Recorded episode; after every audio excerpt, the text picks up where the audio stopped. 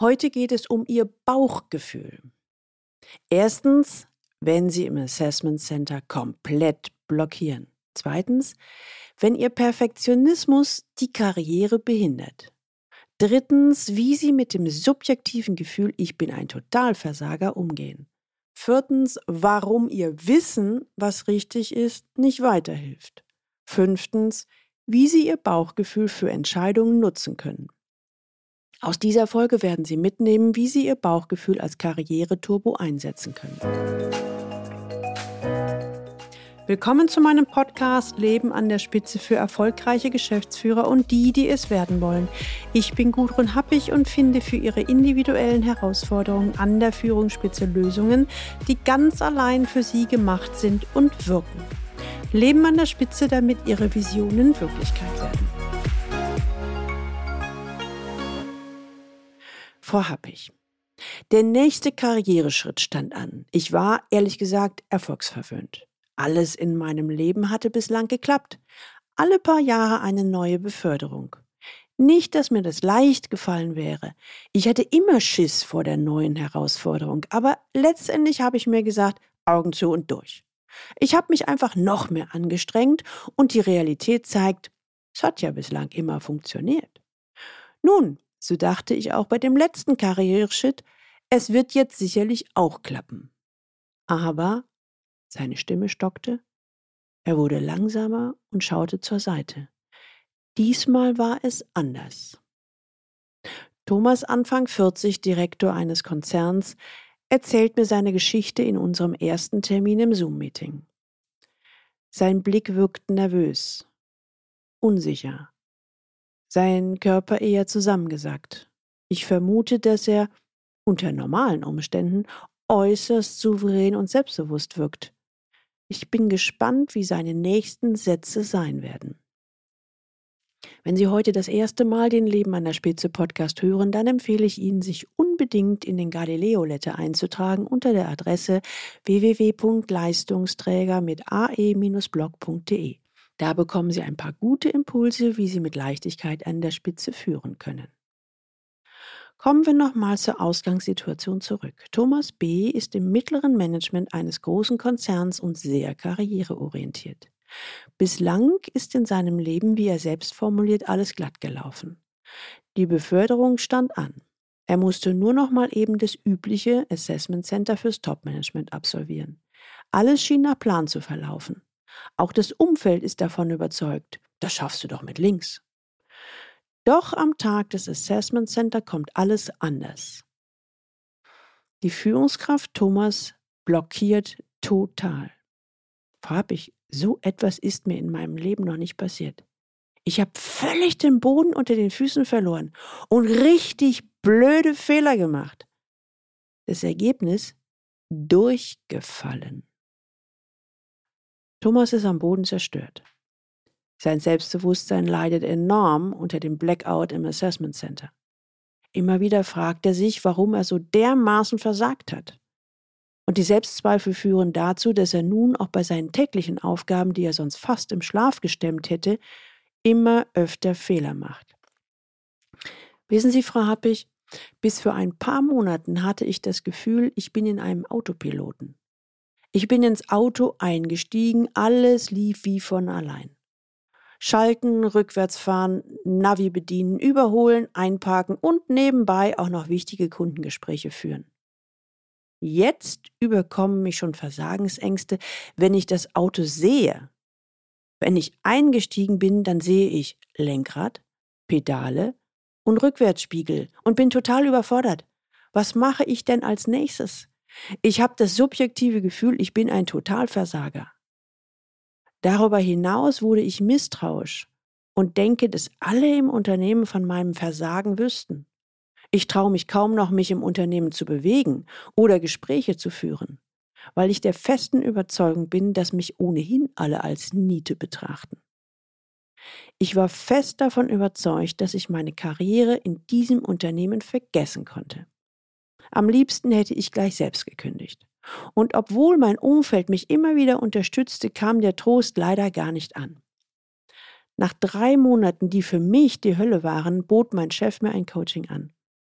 Ich dachte, ach, ich hätte ja eh nicht mehr so viel zu verlieren, also sagte ich zu. Aber ohne mir allzu viel davon zu versprechen. Allerdings wollte ich unbedingt verstehen, was mir da im Assessment Center passiert war und ich wollte Strategien entwickeln, um in ähnlichen Situationen in Zukunft souveräner reagieren zu können. Im Auftragsklärungsgespräch formulierte mein Chef ein paar Sätze, mit denen ich damals noch nicht so viel anfangen konnte. Lernen Sie, sich nicht zu verschleißen und finden Sie eine Form, mit Ihrem Perfektionismus besser umzugehen. Hm. Für mich ging es ja hier um ganz existenzielle Fragen und ich verstand nicht wirklich, was mein Chef mir damit sagen wollte. Ich konnte mit seiner Formulierung Perfektionismus auch nicht wirklich was anfangen. Aber pff, war mir dann auch egal. Hauptsache, ich konnte mich mal mit jemand zu dem Thema austauschen. Nun komme ich ins Spiel. Als sein Executive Coach schlug ich Thomas vor, an dem Punkt anzusetzen, der die größte Wirkung erzielen würde. Anders als von ihm erwartet, gruben wir zunächst nicht nach den Ursachen für sein Versagen. Stattdessen schauten wir uns einmal an, was er mit dem Thema Leistung verband. In meiner Arbeit nenne ich das gerne den wirkungsvollsten Hebel finden. Thomas dachte einen Moment nach und formulierte dann, hm, also ich entdecke, dass mir Leistung extrem wichtig war und ich alles perfekt machen wollte, wollte oder will. Aber tatsächlich wusste ich nie so richtig, wann etwas wirklich gut war. Irgendwie fehlten mir die richtigen Maßstäbe. Nach außen schien ich zwar sehr selbstbewusst zu sein, aber innerlich wurden die Selbstzweifel immer stärker. Die Strategie von Thomas war, das wurde ihm in unserer Arbeit bewusst, erstens, ich mache einfach immer extrem viel. Zweitens, ich leiste unglaublich viel bereite mich immer perfekt vor, kontrolliere meine Mitarbeiter bis auf die dritte Stelle hinter dem Komma. Und meistens verlor ich bei all dem den Überblick. Drittens, meine Wahrnehmung verengt sich immer mehr. Konkret bedeutet das, dass ich zwar sehe, was im Facettenauge einer Fliege schiefläuft, aber die Fliege selbst kann ich gar nicht mehr erkennen. Viertens, all das kostet mich natürlich unendlich viel Kraft und Zeit. Aber in der Vergangenheit hatte dieses Verhalten im Hinblick auf meine Karriere durchaus funktioniert. Eben genauso lange, bis die Belastung einfach zu groß wurde. Thomas stutzte ein wenig und formulierte dann, hm, ich glaube, da bin ich gerade meinem Perfektionismus auf die Spur gekommen. Dass mich das irgendwann vor die Wand spielt, ist mir jetzt klarer. Aber wie finde ich denn heraus, wie ich selbst bestimmen kann, wann etwas richtig ist? Hm, ich bin verwirrt. Thomas und ich besprechen ein paar Strategien, die er in den nächsten Wochen einmal ausprobieren soll. In unserem nächsten Termin, diesmal treffen wir uns in Köln, weil ihm jetzt der persönliche Kontakt dann doch wichtiger ist, berichtet er. Beim letzten Mal haben sie mir ein Experiment mit auf den Weg gegeben, dass ich mehr auf ein Bauchgefühl achten sollte, also meine innere Stimme. Damit konnte ich zunächst gar nichts anfangen. Aber ganz allmählich bekam ich tatsächlich ein Gefühl dafür, was damit gemeint war. Ich stellte fest, dass ich mich in der Vergangenheit oft an die sogenannten Fakten, die Realität geklammert hatte. Sie hatten mich dann gefragt, was denn eigentlich real oder wahr sei und wer das bestimmen würde. Durch diese Frage kam ich ins Grübeln. Ist es die Wahrheit, wenn ein einflussreicher Manager bei uns etwas sagt, der schon viel Erfahrung hat? Oder was ist sonst ein Gradmesser dafür? Ich habe mich mit dieser Frage wirklich sehr intensiv beschäftigt. Jetzt begreife ich so ganz langsam, dass es manchmal gar kein objektives richtig und falsch gibt, sondern einfach verschiedene Möglichkeiten, eine Sache zu betrachten. Sie hatten in unserem letzten Termin mir auch wissenschaftliche Erkenntnisse zum Bauchgehirn erklärt und mir gesagt, dass dieses Bauchgehirn sogar älter ist als unser Kopfgehirn. Das alles führte dazu, dass ich immer mehr lernte, stärker darauf zu hören, was meine eigenen Gefühle und Gedanken zu bestimmten Dingen sind. Zum ersten Mal in meinem Leben achte ich ganz bewusst auf mein Bauchgefühl. Eine interessante Erfahrung. Mir wird nämlich klar, dass ich eigentlich immer richtig gelegen wäre, wenn ich auf mein Bauchgefühl gehört hätte. War das Bauchgefühl also meine ganz eigene Wahrheit? Auch damit habe ich in den letzten Wochen experimentiert und machte immer öfter die Erfahrung, wenn ich mich auf mein Bauchgefühl verlasse oder wenigstens darauf höre, dann gehen die Dinge besser aus. Wissen Sie, mir wird klar, dass ich in der Vergangenheit mehr funktioniert als gelebt habe. Das Komische daran, mir war das gar nicht aufgefallen. Ich war von meinem Bauchgefühl völlig abgeschnitten. Thomas und ich arbeiten eine Weile zusammen und je mehr wir nun trainierten darauf zu vertrauen, umso öfter machte Thomas die Erfahrung, sich souveräner und gelassener zu fühlen und das wirkte sich auch auf seine Ergebnisse aus. Frau Happig, ich habe wieder viel mehr Spaß bei der Arbeit. Und nicht nur das. Die Ergebnisse sind echt klasse. Ich hätte das vor dem Coaching nie für möglich gehalten, dass ich mit so viel Freude so tolle Ergebnisse erzielen kann. Und dass sich das so positiv auf meine Karriere auswirken würde. Heute hat Thomas ein ganz anderes Verständnis für seine Arbeit. Er arbeitet weiterhin mit vollem Einsatz, aber dazu mit großer Freude und Begeisterung. Und er bringt damit großartige Ergebnisse, sodass man inzwischen im Top-Management auf ihn aufmerksam wurde.